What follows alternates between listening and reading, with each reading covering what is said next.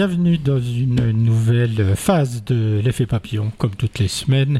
Alors aujourd'hui, Abdel m'a demandé d'être positif. Je vais essayer de faire de grands efforts, parce que c'est pas ma nature. Et puis finalement, les nouvelles de ce monde ne versent pas dans le positivisme, mais plutôt dans le négativisme et la sombritude. Tiens, comme aurait dit un ancien président de la République puisque nous sommes dans l'effet papillon, on va aborder l'effet Macron. Pourquoi? Parce qu'il faut bien à nouveau parler de la loi sur les retraites.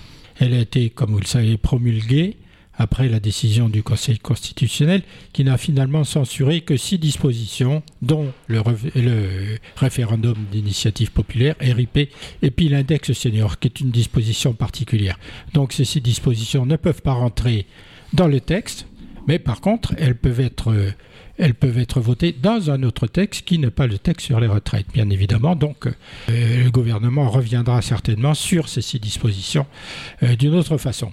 Le Conseil constitutionnel, pourquoi euh, le résultat du Conseil constitutionnel est d'avoir dit que cette loi était constitutionnelle? Ben, Simplement parce que le Conseil constitutionnel a jugé en droit, c'est-à-dire qu'il a passé la loi au crible de la Constitution. Donc, sa décision obéit à la loi constitutionnelle, donc à la démocratie, qui est le socle de l'État dans notre pays. Sauf qu'il y a la loi et l'esprit de la loi. Et que le président ne veut pas aborder l'esprit de la loi, sinon il aurait fait un pas de côté, en se donnant du temps par exemple, plutôt que de crisper encore plus le débat, car il y a toujours débat. Le risque de cette crispation, on le voit dans les sondages, c'est une progression de Marine Le Pen vers la présidence. Et Emmanuel Macron emporte l'entière responsabilité, malheureusement. Comment essaie-t-il de contourner le problème? Il allume des contrefeux, oh, c'est traditionnel, en détournant l'attention vers ce qu'il appelle ses 100 jours, c'est une référence à Napoléon accessoirement, pour agir au service de la France. Il a déjà eu six ans pour le faire. Alors on en pense qu'on en veut. Il nous dit nous avons devant nous 100 jours d'apaisement, d'unité, d'ambition et d'action au service de la France. Donnons rendez-vous le 14 juillet prochain, puisque vous le savez traditionnellement, le président euh, s'exprime en direction de la population le 14 juillet.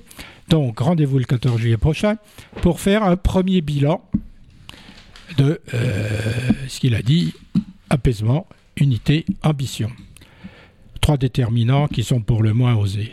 Donc, trois chantiers, à commencer par la construction avec les partenaires sociaux d'un nouveau pacte de la vie au travail dont les contours restent bien évidemment à définir. Une façon de sauter de la retraite au travail. Le sujet est évidemment primordial en ces temps de questionnement sur le travail. Il regrette tout juste que la réforme n'ait pas été acceptée et qu'il n'y ait pas de consensus. Même pas un petit mea culpa, juste un peu de dédain face à la colère. Mais sur le fond, il a raison, et le droit lui donne raison. Donc, exit le dialogue avec les syndicats sur le sujet, sujet qui vient de se fermer. Changeons donc de sujet. Au passage, il rappelle que face au chômage, nous avons des résultats inédits et indiscutables. C'est vrai. Et après la réforme de l'apprentissage, il promet d'engager celle du lycée professionnel. Le président de la République veut également redoubler d'efforts pour ramener vers le travail le plus de bénéficiaires du revenu de solidarité active, le RSA. Résultat de tout ça, l'intersyndicale, qui est toujours euh, bien regroupée, mise sur une démonstration de force lors du défilé du 1er mai. Après quoi, la CFDT pourrait toutefois revenir à la table des négociations pour évoquer ces autres problématiques autour du travail, mais certainement toujours pas l'histoire des 64 ans. Le deuxième chantier, lui, porte sur la justice et l'ordre républicain avec des annonces fortes dès le mois de mai contre la délinquance et les fraudes sociales et fiscales. Emmanuel Macron a aussi promis de renforcer le contrôle de l'immigration illégale, semblant relancer ce projet qui semblait mis sur pause. Il veut lutter contre toutes les formes de délinquance, toutes les fraudes fiscales ou sociales, oubliant au passage les cadeaux fiscaux faits aux riches et à certaines entreprises. Enfin, troisième chantier, le progrès pour mieux vivre. C'est un sujet vraiment large. Au menu, l'éducation et la santé, avec l'engagement de désengorger tous les services d'urgence d'ici à la fin 2024. Je cite, Ce sont nos services publics qui devront porter cette espérance de la petite enfance au grand âge. Dès lors, l'éducation nationale doit renouer avec l'ambition d'être l'une des meilleures de l'Europe, ce qu'elle n'est plus. Dès la rentrée, notre école va changer à vue d'œil pour les enseignants qui seront mieux rémunérés, pour les élèves qui seront davantage accompagnés en français et en mathématiques pour leurs devoirs et pratiqueront plus de sport à l'école, et pour les parents qui verront le remplacement systématique des enseignants absents. On peut en douter pour ce qui concerne l'école quand on voit les disparités entre le public et le privé, entre les établissements publics entre eux en fonction de leur situation géographique, la façon dont les enseignants sont traités, ce qui les éloigne de l'enseignement, et la future gestion des dix établissements, qui sont devenus de fait des entreprises comme les autres. Pour ce qui est de la santé, même constat et même résultat, une désaffection constante des métiers. D'ailleurs, les urgentistes sont très critiques sur le fond, à quoi sert l'hôpital, et particulièrement les urgences, et à qui? Que sur le fond, comment trouver des personnels motivés et surtout suffisants en nombre et en capacité? Le président a assuré qu'il trouvera des solutions concrètes pour améliorer la vie quotidienne des 10 millions de personnes qui vivent dans les quartiers les plus défavorisés, dans les zones rurales les plus en difficulté, dans nos territoires d'outre-mer. Emmanuel Macron a également annoncé son intention de solliciter les élus, les forces politiques et les syndicats pour relancer le mois de mai des coalitions et alliances nouvelles sur les bases solides du Conseil national de la refondation au plus près du terrain pour faire avancer les trois chantiers prioritaires dont il a dressé la liste et dont on a parlé précédemment. Finalement, on a l'impression de vivre dans une quatrième république, dans la quatrième république, avec un président sans majorité et un parlement en pleine décomposition. L'historien et sociologue Pierre Rosanvallon, professeur au Collège de France, spécialisé en histoire contemporaine et en études de la démocratie, nous dit que c'est la crise démocratique la plus grave depuis la fin du conflit algérien. C'est pas rien. Pour lui, Emmanuel Macron ne voit pas de crise démocratique. Il n'y en a pas. Il bafoue l'esprit des lois essentielles pour garder l'esprit de la démocratie. Faute d'écoute, nous sommes entrés dans une crise qui peut être gravissime parce que c'est une pente glissante. Et cette intervention n'a mis aucun frein, aucun point d'arrêt. Eh bien si, il y en a un. Il s'appelle Le Pen, ce point d'arrêt. Il sera alors trop tard. Pierre Rosanvallon a, comparé le parcours politique d'Emmanuel Macron à certains de ses prédécesseurs à la tête de l'État, comme Jacques Chirac, Raymond Barre, François Mitterrand, qui ont eu une vie politique, une vie sociale, qui ont été sur les marchés, tenus des, des permanences, alors que l'actuel chef de l'État est passé en quelques mois de l'ombre à l'Élysée. Il manquerait donc d'expérience pour gérer cette crise qu'il a lui-même provoqué. De plus, il lui a manqué la connaissance et l'expérience qui enseignent une chose importante, la modestie. Et lui, dit Pierre Rosanvallon, il n'en a pas. Il avait jugé qu'Emmanuel Macron était empreint d'une arrogance nourrie d'ignorance sociale et de méconnaissance de l'histoire des démocraties, ce qui est extrêmement sévère comme jugement. Si elle n'était pas du goût de la majorité, l'intervention de Pierre Rosanvallon, qui a été intervenu sur TMC, en tout cas été largement partagé par les réseaux sociaux, que ce soit par des politiques, personnalités politiques de droite ou de gauche, des professeurs et des historiens qui ont également salué la nécessité de son intervention. On peut peut-être dire qu'il est urgent de passer à la sixième République, non pas pour faire plaisir à Mélenchon, mais par nécessité démocratique et nécessité de sauvetage de la République.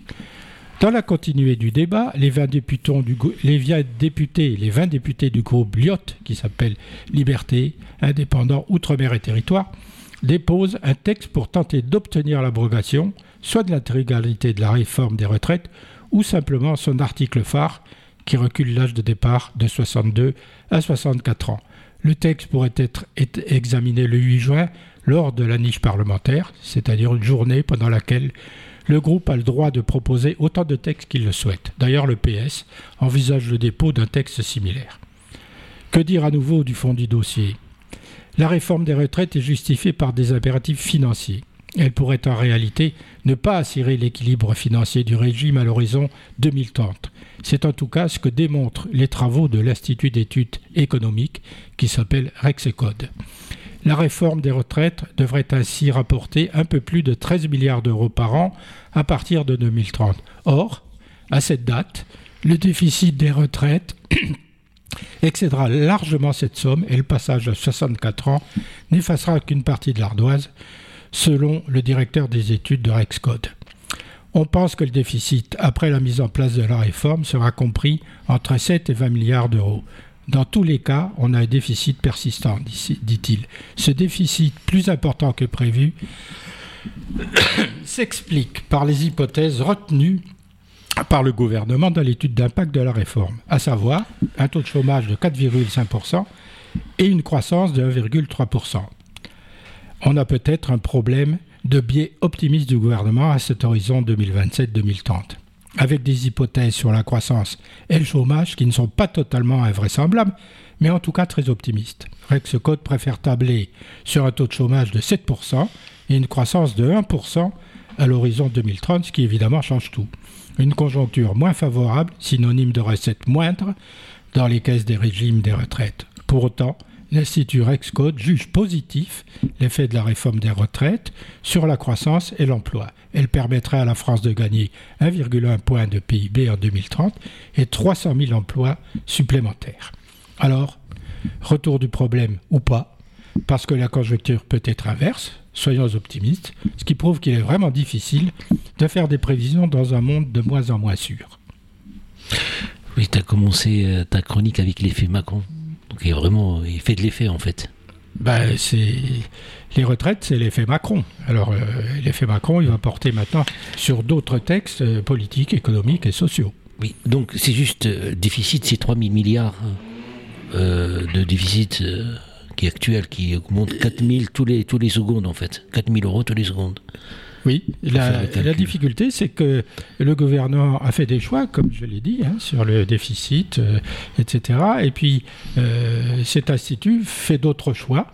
Évidemment, ce pas les mêmes. Alors, mais ça pourrait être aussi euh, des choix qui soient plus favorables aux retraites dans l'avenir.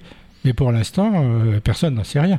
2030, c'est loin. C'est de la prospective, carrément. C'est même plus de la prévision.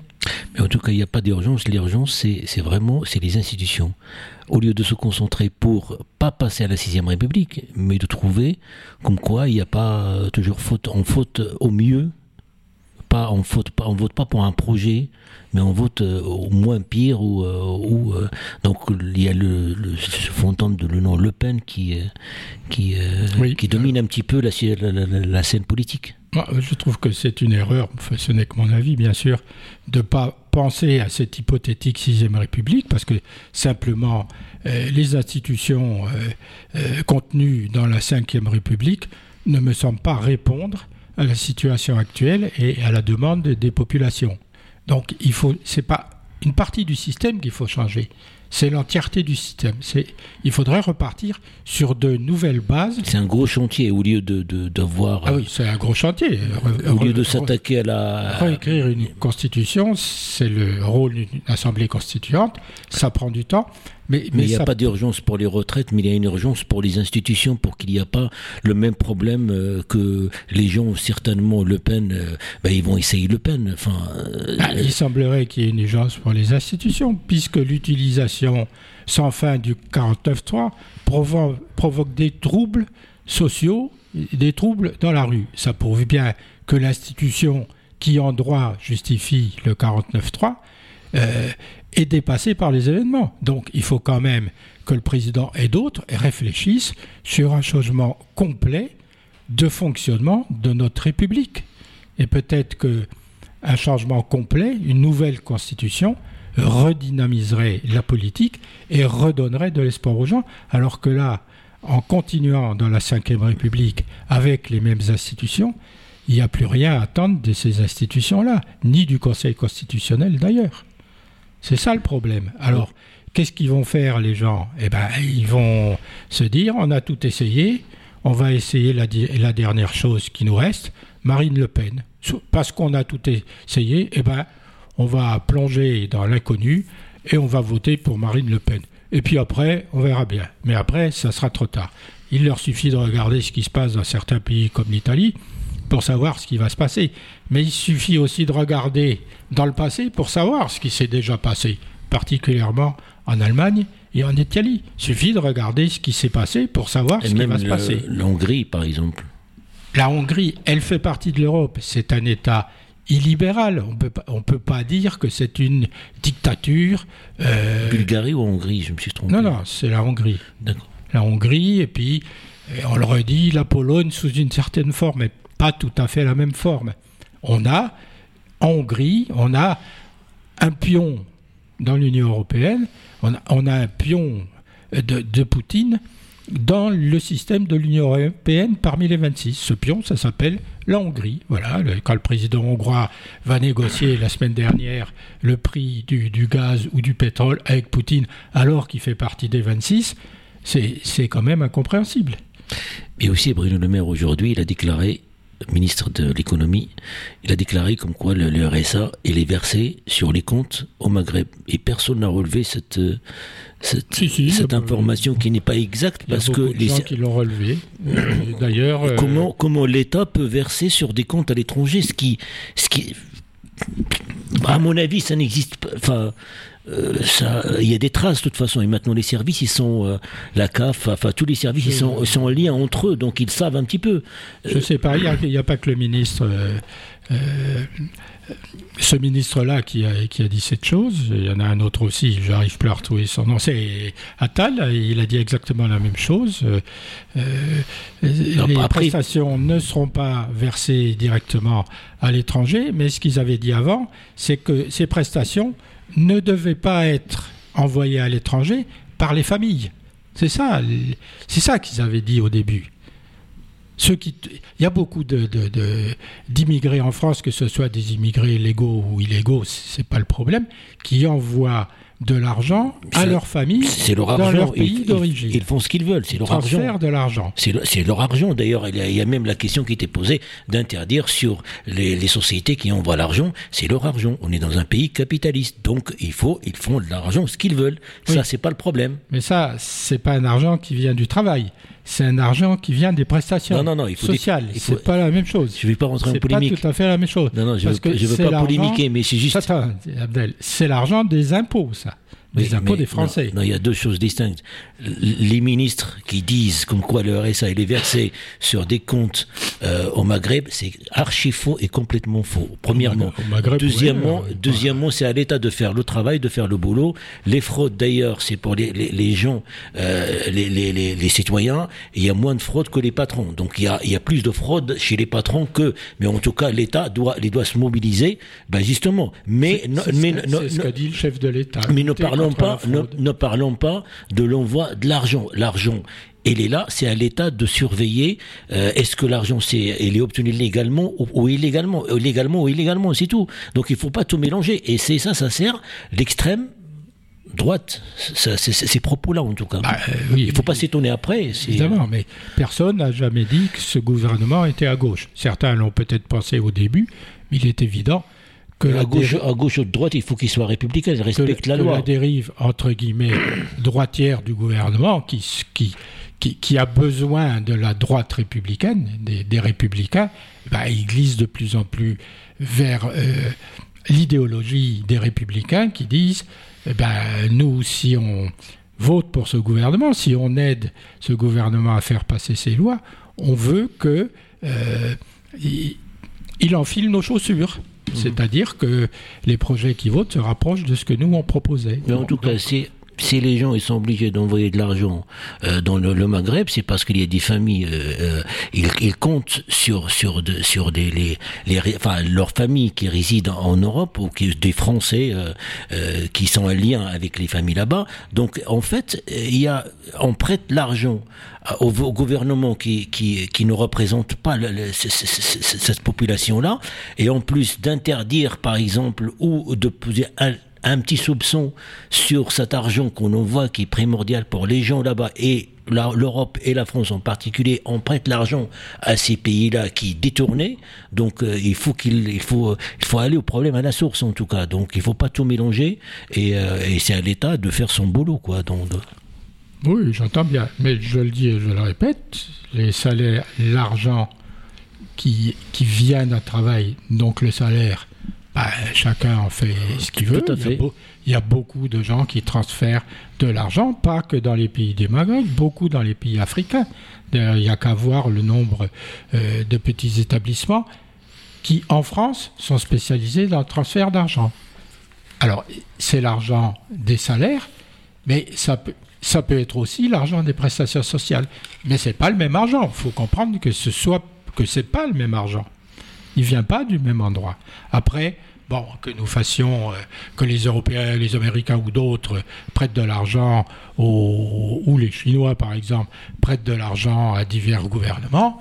euh, ils, sont censés, sur- ils sont censés surveiller ce que ces gouvernements font de l'argent euh, qu'on leur prête et surtout ils sont Mhm. censés surveiller que les gouvernants euh, ne mettent pas cet argent en Suisse, ce qui, bien évidemment arrive tout le temps. Mais en Mais tout cas, il y a, a- a- c'est- du chantage entre un gouvernement et un autre. il y a toujours des dirigeants, en tout cas à l'heure actuelle, ils achètent avec 80 millions d'euros, 100 millions d'euros, 200 millions d'euros, des palais et des résidences en Europe. Passons donc l'État, il a les moyens en tout cas pour surveiller les riches, les, enfin les gens qui fraudent, euh, soit des petits, soit des gros en tout cas. Mais il y a aussi, tu as, parlé euh, François, sur le manque d'expérience. Oui. Est-ce qu'il y a, y a un lien euh, euh, pour sortir, euh, pour, pour, pour avancer, pour faire avancer dans les projets Est-ce que ce manque d'expérience que tu as abordé par rapport à Macron et par rapport à ce gouvernement d'ailleurs, euh, ils sont des, sur le papier, ils sont des excellents techniciens, mais sur le terrain? Mais c'est pas moi qui le dis, c'est Pierre Rosan Vallon. Alors, comme il est certainement beaucoup plus doué que moi en droit constitutionnel et, en, en comportement politique, bah, son jugement, il est bon ou il est mauvais. Lui part du principe qu'il faut qu'un qu'un élu, y compris un président de la République, voire les ministres, qui ne sont pas élus, bien évidemment, il faut qu'ils aient une expérience de terrain de la politique. Pour pouvoir gérer le pays, il pense qu'il faut avoir une expérience de terrain. C'est ce que nous disent tous les jours Mhm. les élus locaux. Mhm. Ils nous disent, moi j'ai une expérience de terrain, Mhm. je sais ce qui se passe dans ma commune. Je ne peux pas en dire autant du député, qui n'est pas vraiment en prise directe sur les problématiques de son territoire. Évidemment, les- le président de la République, il est élu au suffrage universel. Il, il est élu sur le programme qu'il développe et puis sur sa propre personnalité.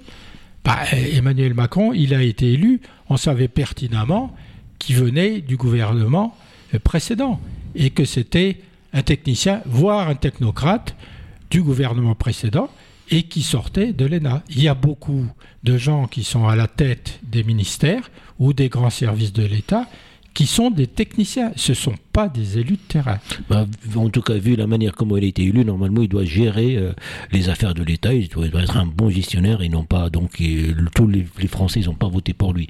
Euh, On- Pour finir, Pierre Rosan Vallon euh, considère que Emmanuel Macron ne- ne- n'est pas allé assez su- sur le, sur le terrain pour écouter ce que disent les gens. Et du coup, il en déduit que, n'ayant pas fait ça, il n'a pas entendu particulièrement sur les retraites ce que les gens avaient à dire. Donc, il est enfermé dans sa tour d'ivoire, comme beaucoup, parce que le pouvoir est comme ça. D'un certain côté, le pouvoir rend fou, mais surtout, il isole. Et si on se laisse faire, eh bien, on est complètement déconnecté de la réalité des choses et on arrive à prendre des décisions, peut-être de bonne foi, qui sont certainement pas les bonnes dispositions, les bonnes décisions. Mais après, le résultat, on le retrouve. Parce qu'on va bien voir ce qui va se passer le 1er mai, combien de gens descendront dans la rue, et puis on pourra juger de la pertinence ou non de, des 100 jours du président de la République, qui, qui paraissent quand même extraordinaires, parce que ça fait quand même six ans qu'Emmanuel Macron est là. Il vient nous parler sur le troisième chantier de l'école et de la santé, qui sont deux, chantiers, deux chantiers, deux administrations, entre guillemets, où ça ne marche pas du tout. Et ça fait six ans qu'on le sait. Ça fait beaucoup plus longtemps. hein. Ils ont sorti de leur chapeau, c'est l'immigration. Oui, mais c'est- comme ça qu'on détourne euh, euh, l'attention Oui, des gens. Oui. Alors évidemment, l'immigration, voilà, c'était le- juste pour une précision, François, tu as, parlé aussi de niche parlementaire. Oui, c'est une mot. disposition constitutionnelle qui fait que euh, chaque euh, groupe parlementaire déposé a discuté des textes qu'il veut d'ailleurs déposer pendant une certaine durée. Bon, c'est tout, c'est une disposition constitutionnelle ça aussi. D'accord. Donc euh, l'Ukraine, à l'Est, rien de nouveau bah, À l'Est, rien de nouveau. Enfin, ou plutôt, on, entend toujours parler de l'Ukraine parce que c'est toujours la guerre. On entend toujours parler euh, de la future euh, offensive de printemps des Ukrainiens. On dit qu'ils mobilisent des troupes, ils reçoivent des chars. De l'autre côté, on entend dire que les Russes sont très inquiets sur la Crimée. Ils ont fait euh, des fortifications partout, comme si on était au Moyen Âge, qui quand même n'est pas une bonne chose. Ça prouve qu'ils ont extrêmement peur d'une intervention euh, de ce côté-là. Mais personne ne sait si c'est vrai ou faux. Il y en a peut-être qui le savent, mais ils ne nous le diront pas. Seul l'avenir pourra nous le dire. On ne sait rien du tout. On ne peut pas tarder, mais en tout cas, il y a des papiers, des informations qui sont sorties par le soldat euh, américain, comme quoi il y aura des frappes, même en dehors de. Oui, il y a toujours des gens pour passer à la télévision et pour nous expliquer qu'eux, ils savent ce que personne ne sait. Et nous, on passe à la radio, et puis c'est intéressant ton regard par rapport euh, à ces problématiques qui sont à la porte de l'Europe et donc la Russie toujours la volonté euh, de cet État mafieux de tenter de diviser le monde libre avec l'appui d'autres pays en Amérique du Sud, en Afrique et en Asie, voire en Europe. Oui, je crois que pour la Russie, il faut que. Bah, il y a beaucoup d'études, de, de, livres qui sont sortis et, qui finalement prouvent que ce n'est pas un État comme un autre. et c'est qui qui finance euh, cette agression? C'est qui qui finance cette agression? Et Laquelle? Euh, l'agression russe pour l'instant, c'est la Russie et le hmm. pétrole de la Russie. Non, mais c'est simplement pour dire qu'il faut qu'on comprenne quand même que c'est un État mafieux, complètement mafieux, comme la mafia sicilienne. C'est pas pour, euh, pour euh, dire que les, les Italiens sont plus mafieux que les autres, mais cet État a été envahi par la mafia. Et à la tête de la mafia, il y a le capo di capi, il s'appelle Poutine. Donc, ça marche, ce pays marche comme la mafia, fait marcher euh, sa mainmise sur n'importe quel pays, région ou je ne sais pas quoi, y compris en Europe. Mais il y a d'autres pays comme ça en Amérique du Sud, il y a d'autres pays comme ça en Afrique. Mais il faut bien prendre conscience que c'est un pays mafieux et que ses réactions ne sont pas les réactions d'un pays entre guillemets normal. Oui, mais la preuve, c'est que Wagner, enfin, pas le paramilitaire. D'habitude, la mafia, euh, les autres mafias, ils n'ont pas des bombes atomiques à leur disposition, ni des armées. Mais là, si. C'est pour ça que c'est plus compliqué euh, de trouver un comportement euh, pour l'Europe vis-à-vis de la Russie. on est en train de le trouver. Bon, mais ta question, c'était qui finance cette guerre d'agression russe? Il faut bien de l'argent pour financer ça, ça coûte extrêmement cher. Eh ben, on le sait que c'est le pétrole et dans une moindre mesure le nucléaire. Il y a un rapport qui a été écrit par le Center for Research on Energy and Clean Air euh, qui dit que cinq pays ont augmenté leurs importations de pétrole russe à la suite de l'invasion de l'Ukraine et l'ont transformé en produits qu'ils vendent à des pays qui ont sanctionné le pétrole russe. Autrement dit, l'Europe a sanctionné le pétrole russe, donc on ne peut plus acheter du pétrole russe, mais on continue à en acheter. Mais le pétrole qu'on achète, on fait semblant de ne pas savoir d'où il vient, mais c'est aussi du pétrole russe. Oui, lorsqu'on achète du pétrole marocain, par exemple, oui, bah, c'est une réalité en tout cas. oui, euh, c'est une réalité. Et, moralité, euh, les pays auxquels on achète ce pétrole, on leur demande surtout pas d'où vient le pétrole qu'ils nous vendent. Tout à fait. Et on leur demande surtout pas quels sont les bateaux qui les transportent. Alors d'une certaine façon, on peut dire, c'est ce que dit ce rapport, l'Europe, ben, finançant mhm. Mhm. le pétrole russe en achetant ce pétrole qui est soi-disant pas russe, ben, elle finance indirectement la guerre en Ukraine. C'est clair. Mhm.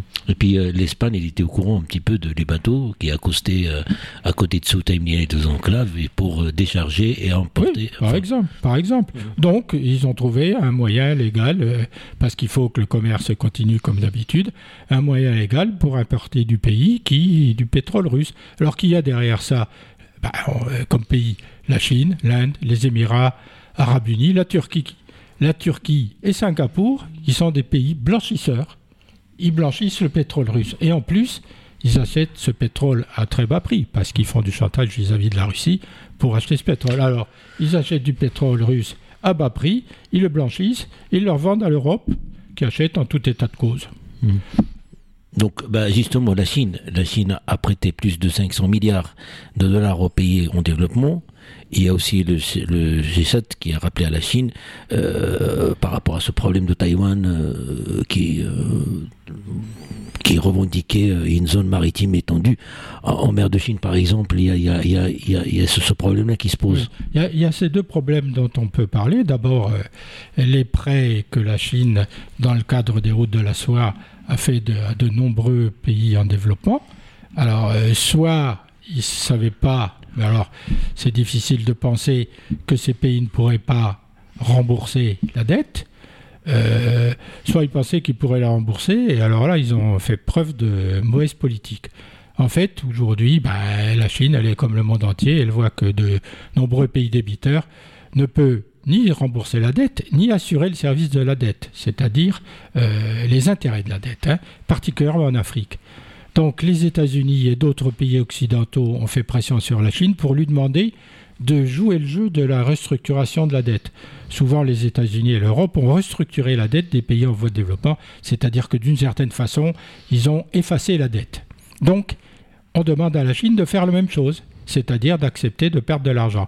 Mais depuis deux ans, Pékin bloque le système parce qu'ils exigent que les institutions financières multilatérales, c'est-à-dire la Banque mondiale, le FMI et d'autres euh, institutions comme ça, soient intégrées dans les négociations sur la restructuration de la dette. Mais cette demande a, a été rejetée dans la mesure où elle bouleverse les règles vieilles de plusieurs décennies les institutions multilatérales sont exemptées de participation au processus d'allègement de la dette en raison de leur statut de bailleur de fonds de dernier recours et, de taux en raison de taux d'intérêt très bas qu'elle pratique. Alors, donc, euh, pour euh, que ces institutions participent à la négociation. Euh, donc, qu'est-ce qui va passer? Sauf changement d'attitude de Pékin, ben, des millions de personnes qui résident dans des pays vulnérables quitteront la pauvreté pour plonger dans l'extrême pauvreté. On peut citer la Zambie et le Ghana. Alors on peut aussi d'un autre côté penser que l'assouplissement de l'attitude chinoise vis-à-vis du Sri Lanka euh, amènera à penser que la Chine va changer d'attitude. Mais en réalité, nul ne sait le niveau des pertes que la Chine a les moyens ou l'envie d'encaisser. Et en plus, l'attitude rigide de la Chine s'explique aussi par le fait que le système bancaire chinois est lourdement endetté et doit faire face à de très lourdes pertes dans le secteur immobilier dont on entend parler depuis un an, puisqu'il y a beaucoup de gens qui ont acheté des appartements, en Chine bien évidemment, qui ont acheté des appartements, qui les ont payés et qui ne les ont pas reçus et qui ne les recevront jamais. Donc c'est une perte sèche pour eux et l'État, la Chine, l'État chinois, le PC chinois, ne veut pas couvrir ses dépenses. De l'autre côté, tu dis euh, la mer de Chine, bah, simplement, euh, euh, il y a une revendication globale euh, de la Chine sur euh, la mer de Chine. Elle considère que la mer de Chine lui appartient, y compris certains petits îlots qu'elle militarise et d'autres euh, îlots affleurants où elle met un peu plus de terre et puis où elle met des, bases aéronautiques. Donc le G7 a, racheté, a rappelé à la Chine qu'il n'y a pas de, de base juridique à ses revendications sur une zone maritime étendue en mer de Chine. C'est pas possible. Mais la Chine ne veut pas entendre raison, elle considère que bah, on veut freiner son développement. Évidemment qu'on veut freiner son développement, on veut surtout freiner ses ambitions à vouloir dominer le monde, à commencer par récupérer Taïwan, qui n'a jamais appartenu à la Chine. Voilà où on en est pour l'instant. Et puis euh, il faut une libre circulation en mer de Chine, parce que si la circulation maritime est bloquée, ça pose des problèmes économiques. Et la France s'est joint, euh, mhm. malgré euh, l'impression qu'a donnée Emmanuel Macron quand elle a été rencontrée Jinping, la, France s'est joint à la décision du G7, puisque de toute façon elle fait partie du G7. Oui, donc on va passer directement à l'Afrique. Oui. Il y a le Soudan. Bah, il y a le Soudan, mais surtout euh, l'Afrique et l'Afrique globalement, au travers du, de l'exemple du Soudan par exemple. L'Afrique a connu 80 coups d'État entre 1960 et 2000. Et ils ont été dévastateurs pour le, continent puisqu'ils contribuent à l'instabilité, à la corruption, au vol, aux violations des droits humains, à l'impunité et à la pauvreté qui ont caractérisé de nombreux pays africains durant cette période.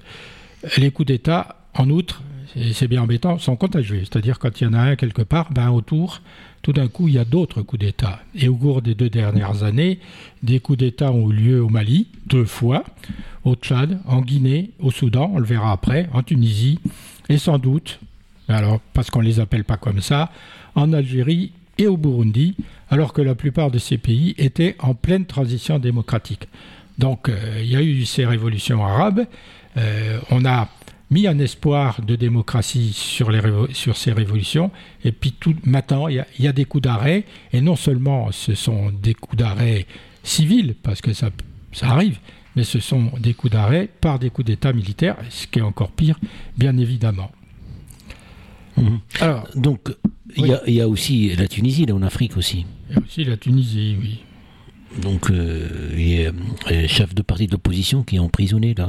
Alors, à la Tunisie, euh, les nouvelles sont pas très bonnes puisque le président Sayed a décapité toute l'opposition, à commencer par le parti islamo-conservateur qui s'appelle Enada. Alors, c'est un empilement de lois liberticides, d'arrestations d'opposants et de journalistes, bien évidemment, avec une rhétorique complotiste dans laquelle on dit que bien, évidemment, tout ça ne vient pas de l'intérieur, mais de l'étranger, comme d'habitude et comme partout ailleurs, comme en Iran par exemple.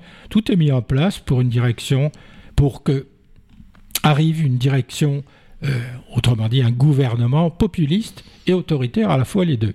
En même temps, la, la Tunisie est en proie à de graves difficultés économiques, c'est évident, puisqu'elle perd sa crédibilité, et donc elle est incapable de tenir ses engagements de remboursement elle aussi, comme les pays qui ont été euh, financés par la Chine, et de tenir ses engagements de remboursement. Elle négocie donc avec le Fonds monétaire international un troisième emprunt, eh, mais ça, sous condition, bien évidemment. Et comme il y a des conditions, est, dénonce le dictat du FMI face à ces exigences. Enfin, c'est quand même un peu trop facile de faire porter la responsabilité des choses aux autres, à l'étranger, quoi, en quelque sorte. Il y a un petit peu de ça. Il y a, il y a un petit peu de ça, mais, mais, mais déjà, lui. Ça va pas dans ce sens-là, mais là. Oui, non, un petit peu de ça quand même, parce que les FMI, quand même, comment. Là, là la question, la question qu'on peut poser, c'est que un banquier, lorsqu'il veut prêter l'argent à un client, il doit vérifier d'abord la solvabilité de, de, de, de, son client. Donc là, il prête l'argent, bon, passons, c'est un autre sujet. Mais en tout cas, lui, d'abord, euh, le coup d'État, il a commencé déjà, et personne ne levé un doigt. Par contre, il a eu le soutien de, des ministres qui sont partis visiter la, la Tunisie. Donc, le, le début a commencé. Donc, euh, euh, donc ça, ça, atteint les opposants, la presse et puis d'autres d'autres. Euh, Abdel, c'est pas à toi que je vais dire que c'est pas comme une entreprise. C'est pas une banque qui prête de l'argent à une entreprise qui est crédible ou pas. C'est qu'il y a une dimension géopolitique dans les prêts d'argent à certains pays.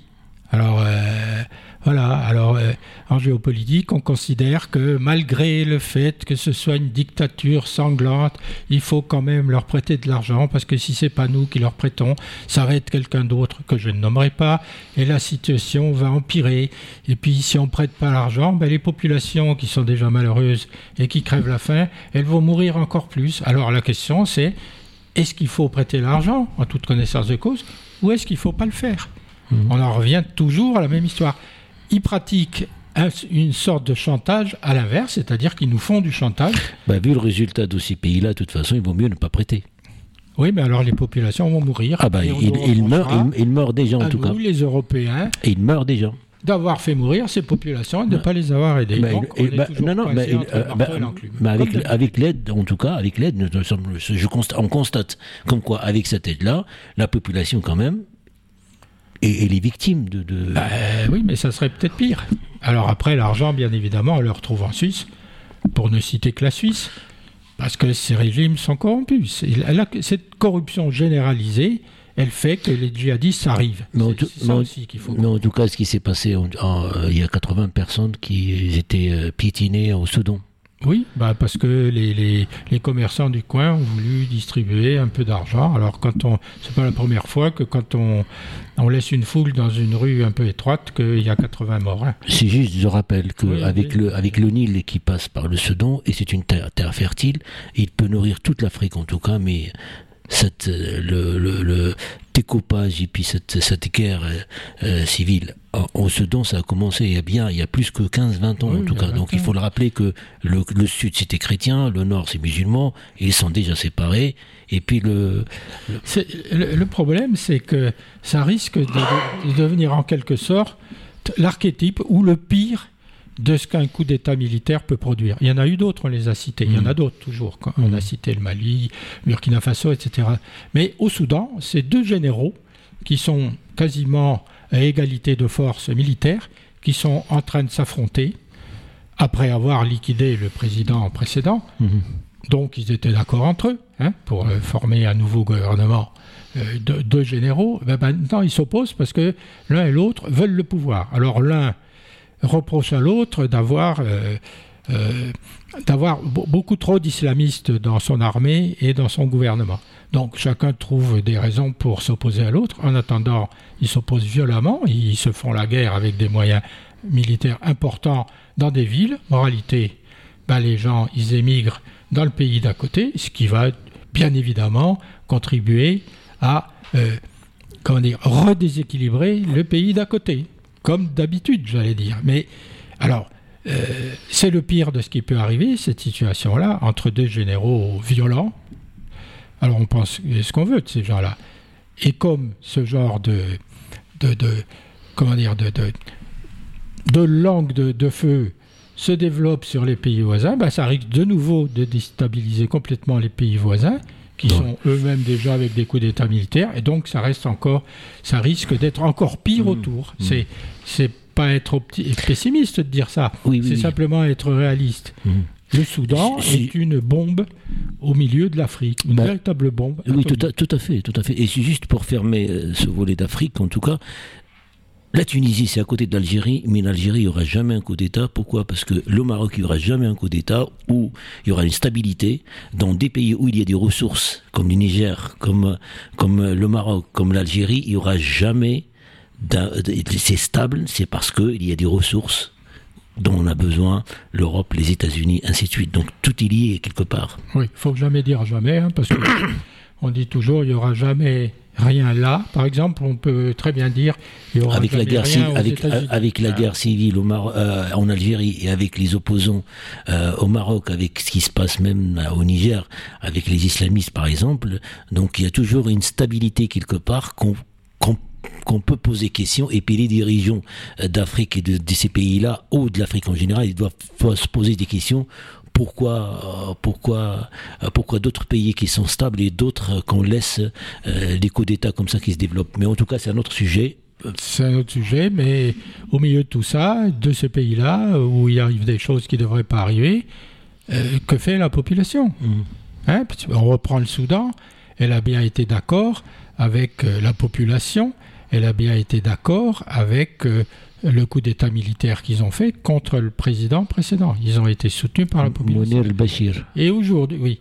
Et aujourd'hui, ben voilà que la population est plus d'accord euh, sur la guerre entre ces deux généraux. Mais d'une certaine façon, je ne veux pas dire qu'elle l'a voulu, mais, elle les a soutenus pour qu'ils y arrivent. Mais- elle est aussi responsable. Mounir el-Bashir, c'est bien que tu le cites, parce que Mounir el-Bashir, c'est lui qui, euh, à cause de lui, qu'il y avait le Soudan était coupé en deux, Oui. et puis c'était un corrompu qui, euh, qui a, on lui a demandé de rentrer l'argent qu'il a volé, et puis aussi il a fait la vol, donc c'est pour ça qu'il a, et puis il était écarté, ils l'ont pas, enfin, il était écarté d'une manière, euh, Violent. Euh, voilà. Mais, mais non, non, mais en tout cas, c'est, c'est, c'est, il y a un, un dictateur qui remplace un autre. Mais simplement, la question qu'on doit poser, et peut-être qu'on fera une émission euh, avec Thierry et, et dans l'effet papillon, par exemple, de savoir que il y a des pays qui sont stables, et il y a d'autres pays où il y a toujours des coups d'État. Donc c'est la question. Donc c'est toujours Enfin, des ressources. euh, là, sur l'Afrique, il y a quand même eu beaucoup de coups d'État. La question qu'on peut se poser, c'est pourquoi, après des tentatives démocratiques par des révolutions arabes euh, de- ou de- du printemps, on arrive euh, à se retrouver avec de nouveau un dictateur à la tête du, du- du pays euh, qui est de nouveau débarqué par un coup d'État militaire, lesquels sont eux-mêmes des dictateurs. Alors peut-être qu'après, dans le système, revient la démocratie. Enfin, espérons-le, on ne voit pas comment elle peut revenir. Parce que euh, rien ne se met en place pour qu'elle puisse revenir, quelle, que soit la richesse du pays. De toute façon, les richesses sont pillées par ceux qui sont au pouvoir. C'est pour ça d'ailleurs qu'ils prennent le pouvoir. Ces deux généraux- généraux-là, qu'est-ce qu'ils veulent se partager? Mhm. bah, l'argent du pays, bien évidemment. C'est pas le pouvoir qu'ils veulent. C'est ce qu'il y a derrière. D'ailleurs, ils parlent jamais de Wagner, mais Wagner est quand même derrière, de nouveau, puisque Wagner assure la sécurité des mines d'or au Soudan. Mhm. C'est pas une nouveauté, tout le monde le sait, tout le monde sait. Oui, tout. à fait, tout à fait. De toute façon, il n'y a pas de. Lorsque je parle des, des, intérêts, des mines, des, des, des ressources, comme, comme le gaz, comme le, phosphate par exemple, comme d'autres matières, qu'on a besoin immédiatement. Mais après ça, ils peuvent le récupérer autrement. Mais, mais en tout cas, on va. Il est, 10, il est 18h50, 52 exactement. Un peu de culture, euh, François. J'aurais voulu parler du dollar, mais on, reparlera après. Mais en tout cas, l'instant. Oui, oui. c'était du dollar. Euh, la question, c'est est-ce que le dollar va rester la monnaie de réserve mondiale qu'il est pour l'instant ou bien est-ce que la Chine, les BRICS vont arriver à mettre en place un autre système de monnaie de réserve qui soit la leur? C'est ça la question. Alors les États-Unis sont un peu inquiets de ce côté-là.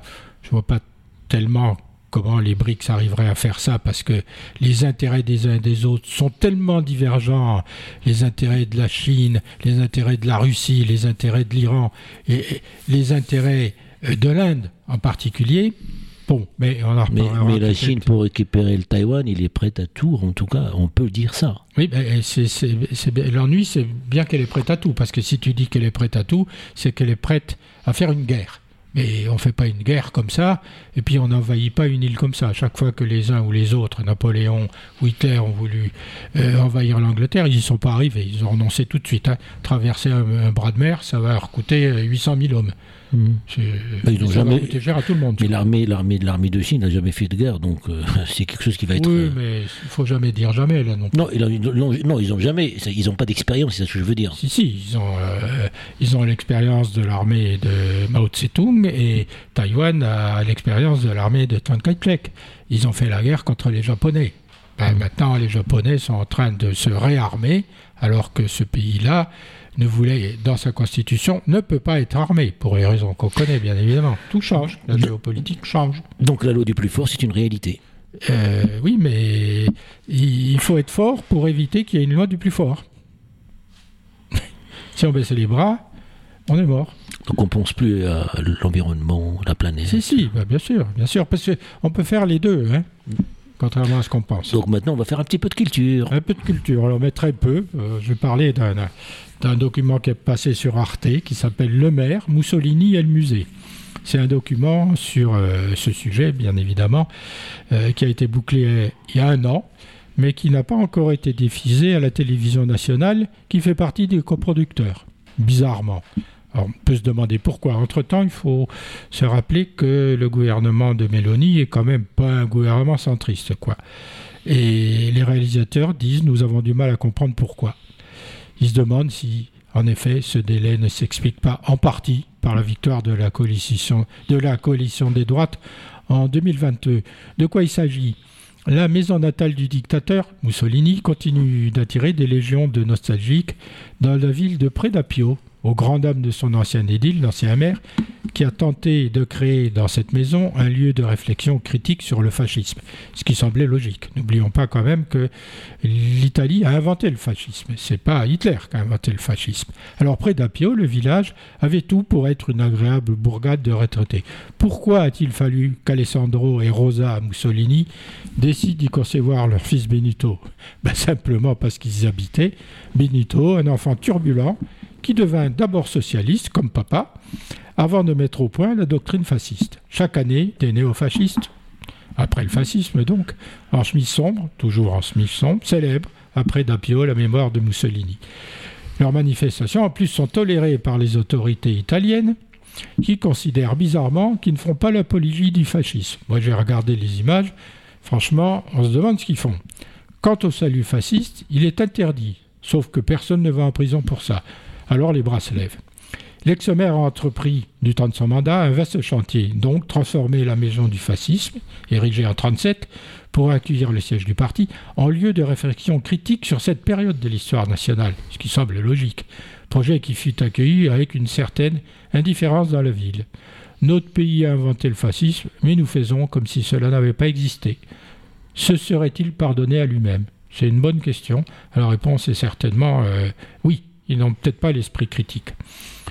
On le voit ensuite, le maire, échanger avec Andreas Messlinger, un historien engagé dans le travail mémoriel autrichien, à Branau, c'est-à-dire le village où est né Hitler et où il a sa maison de famille, Et celui-ci euh, s'est longtemps battu pour que la maison de naissance d'Hitler, le dictateur nazi, devienne un musée, lui aussi consacré aux crimes contre l'humanité.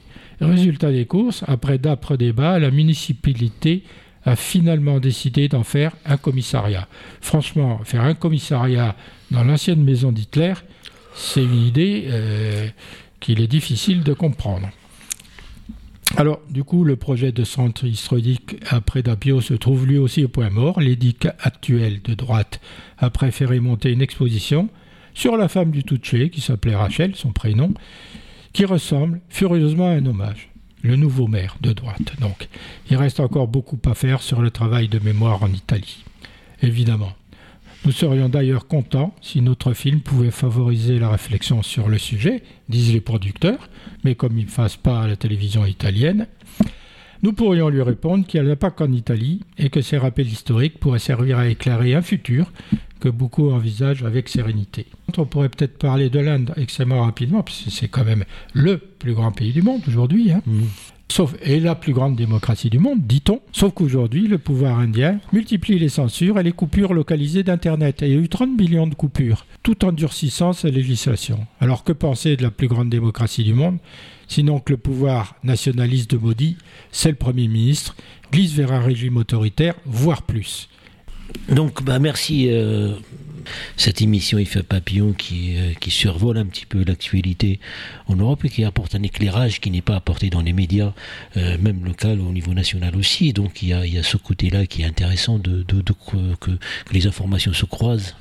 Ce qu'on veut essayer de faire, c'est d'apporter un éclairage relativement neutre. Il est très difficile de toujours être neutre, bien évidemment, parce que ce qu'on dit est sous-tendu sous-tendu par nos avis personnels. Mais on essaie quand même, y compris dans nos échanges, et souvent avec Thierry, parce que je ne suis pas d'accord avec lui qu'il n'est pas d'accord avec moi, on, essaie de, de, de, lisser un peu nos prises de position, mais on essaie d'être objectif et on essaie surtout d'apporter euh, des éléments d'analyse, de comparaison à nos auditrices et à nos auditeurs. C'est notre objectif simplement, c'est notre ambition. Mais en tout cas, on est euh, dans, dans, ton émission, on est enfin, cette émission est parmi les rares qui parlent de l'Afrique, en tout cas, parce qu'on ne parle pas, vu les informations de l'Ukraine, de la Chine, de la Russie, donc l'Afrique aussi, c'est à la porte de l'Europe. Et s'il y a un problème, ça va surgir sur, euh, sur, l'Europe et sur la France en particulier. Oui, c'est vrai que l'Ukraine occulte tout maintenant.